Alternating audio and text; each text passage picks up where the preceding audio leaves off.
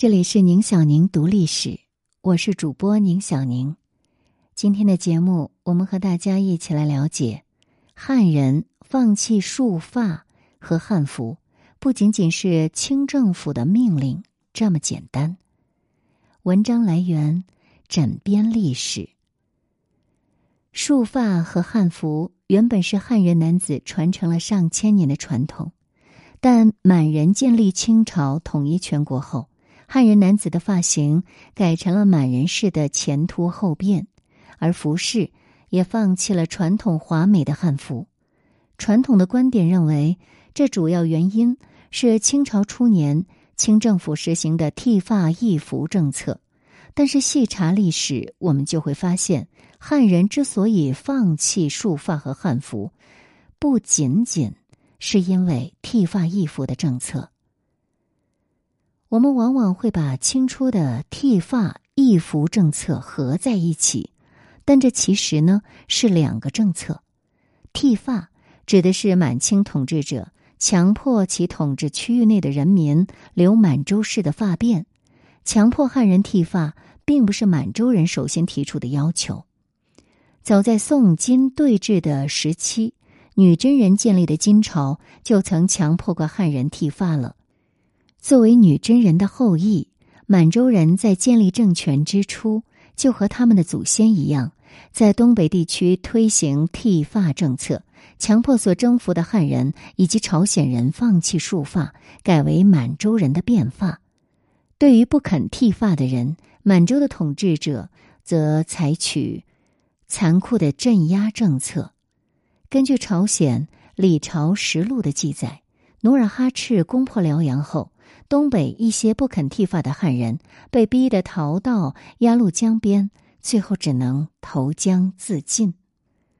在皇太极统治时期，虽然他采取了一些汉化的政策，但是在剃发问题上，皇太极和他的父亲一样寸步不让，多次重申剃发是清朝的国策，并且再三强调不剃发的汉人将一律处死。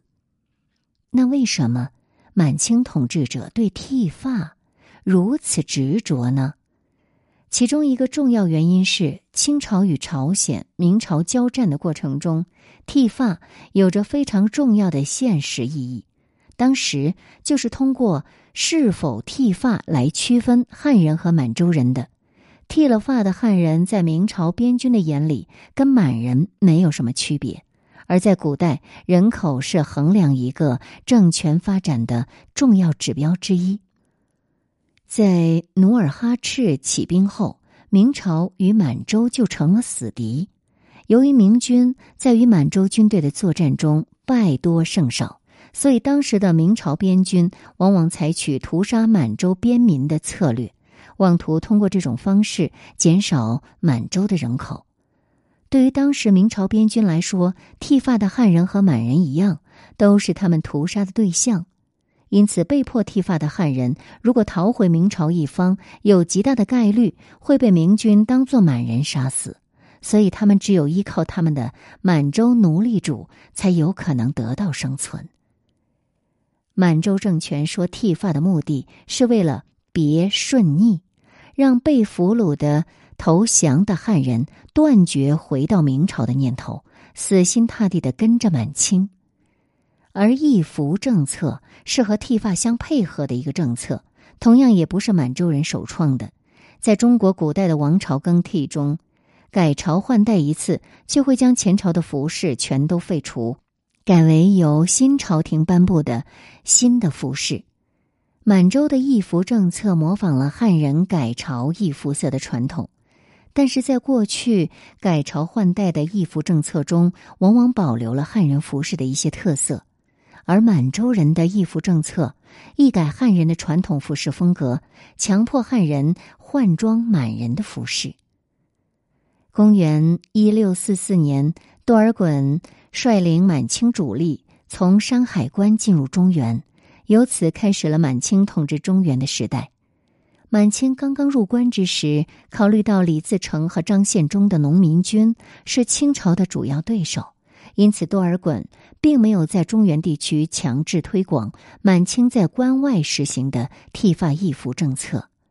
但是，随着李自成覆灭，南明弘光政权投降，多尔衮就开始在汉人聚集地区强制推广剃发政策，还多次强调。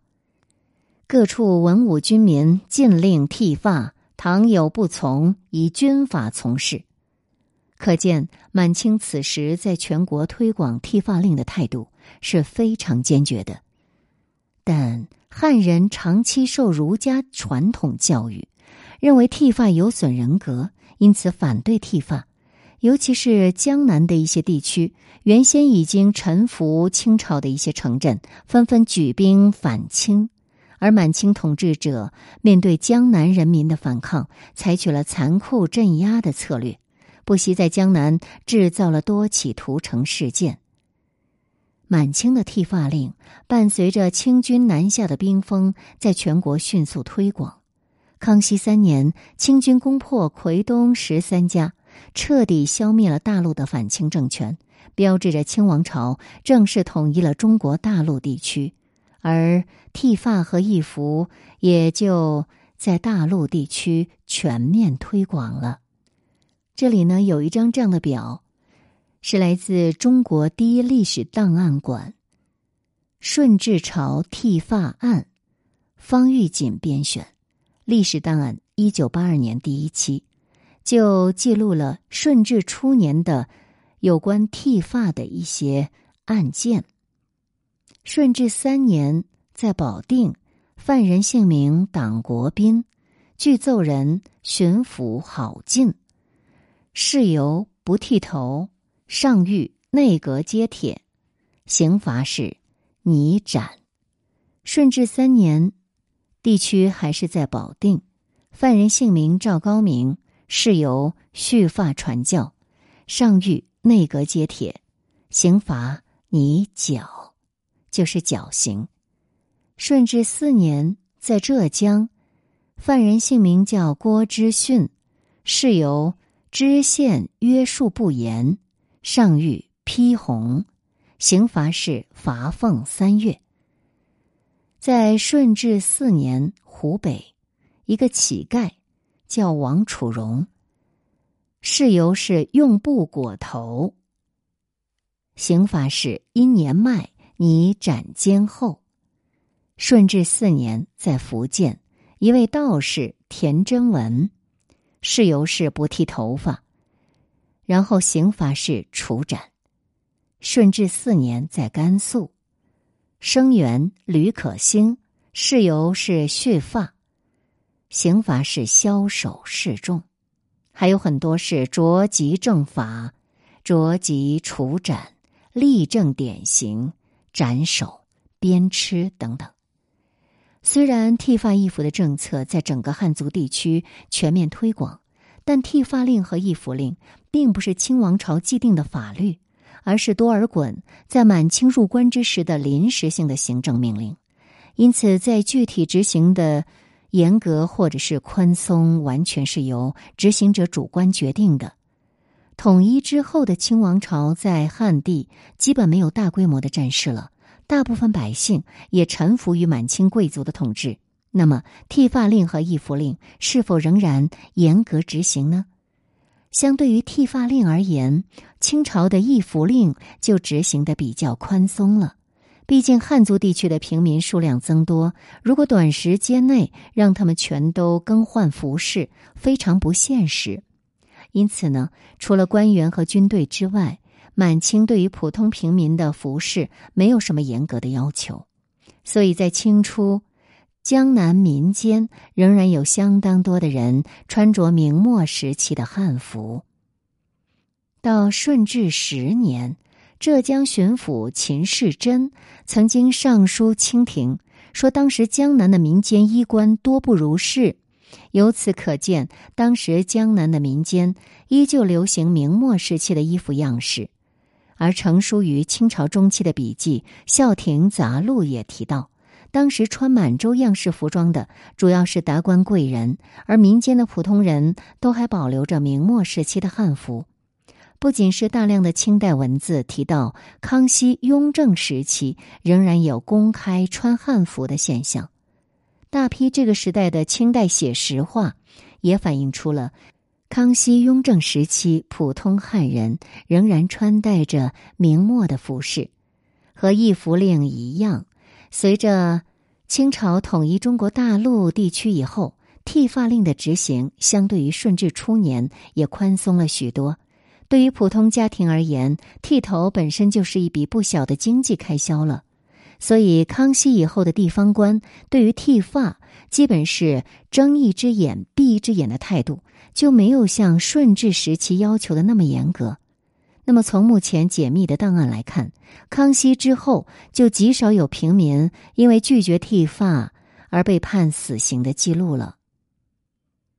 官方对剃头的要求松弛之后，南方的一些汉人就流行起一种发型了，把前额的头发剃去少许，然后将剩下的头发盘在头上，梳成锥髻式的发型。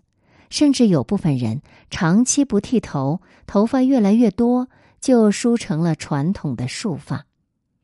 康熙耕织图是康熙皇帝命宫廷画师仿照南宋耕织图的结构，结合当时的社会背景创作的一幅画作，目的是为了劝客农桑，鼓励农业生产。画中的人物以江南地区的平民为原型来创作。康熙耕织图中成年男性一共有一百三十二人。但这一百三十二人中，没有一个人是留着满洲的辫发，全都梳着束发和追及的传统汉人的发型。反映康熙皇帝到江南视察的画作《康熙南巡图》中呢，也出现相当多留着锥髻、穿着汉服的汉人。而令人吊诡的是，满清政府在康熙之后对剃发易服的执行力度减弱。但乾隆之后的绘画作品中，大部分的汉人却梳着满洲的发辫，穿着满洲式样的服装了。而近代大量的照片也显示，清末时期的汉人基本上都梳着前额剃光、后半部留着长辫的满洲发辫，穿着满洲样式的马褂。汉人服饰和发型发生这样的整体改变，并不是一蹴而就，而是一个渐进的过程。而乾隆后期的时候，汉人就完成了服饰和发型的满洲化。虽然从康熙以后，满清政权对于民间的剃发和易服有所放宽，但是对于官僚、士绅和军人，统治者依旧采取严格的剃发易服政策。在清朝，如果你是读书人，想要通过科举考试成为朝廷命官，就必须要剃头。而在工作时，必须要穿满洲样式的服饰。在古代中国，通过科举当官几乎是读书人的唯一出路，而这样就必须剃发和易服。这么一来，汉人当中的读书人就肯定会留着满洲发辫和穿满洲服饰了。在康熙年间，还有部分从明朝走过来的读书人。他们为了做官，选择剃发易服，但是内心仍对明朝的衣冠抱有感情。因此，康熙时期朝鲜使臣来到北京接待的汉族官员，见到朝鲜人穿的是明制官服，就会痛哭流涕，感叹汉人已经失去了过去的衣冠，羡慕朝鲜官员还能穿着汉服，保持汉官威仪。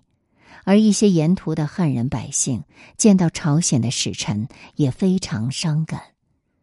但是进入雍正、乾隆时期后，这部分从明朝走来的人基本去世了，他们的子女本身就出生在清朝、成长在清朝，对于父母口中的大明基本没有感情，而他们为了科举考试熟读的四书五经，就教育他们要忠君爱国。中军的表现就是梳着满洲发辫，穿着满洲服饰。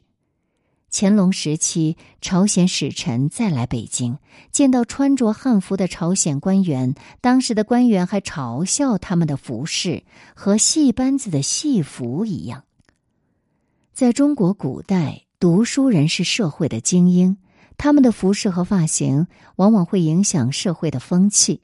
当普通百姓见到饱读诗书的社会精英们都剃头易服，就认为这就是潮流。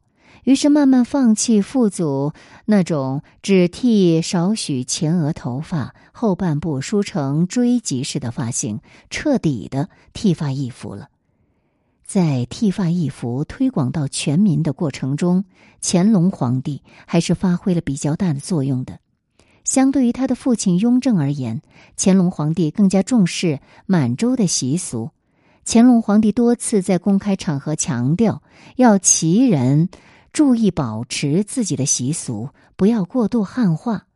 常言道：“上有所好，下必甚焉。”下面的官员对于民间的剃发和衣服工作，自然就又重视起来。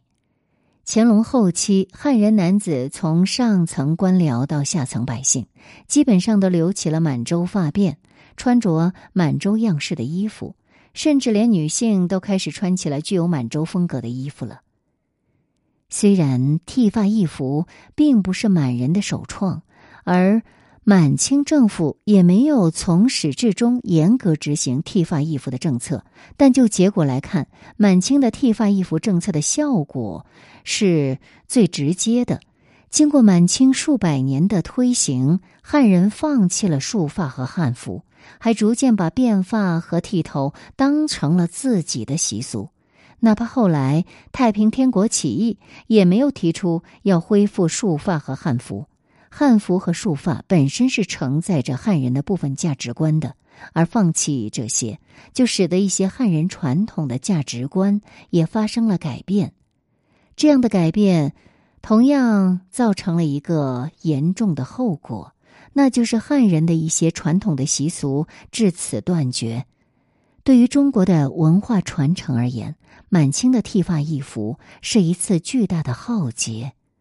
自此以后，汉服和束发便没能再恢复，而这种改变还给整个儒家文化圈造成了巨大的影响。汉人的剃发和易服，使得中国在朝鲜和越南等国家心目中的地位大大降低。也使得这些国家与中国之间的关系逐渐疏远，为整个后来东亚封贡体系的崩溃埋下了祸根。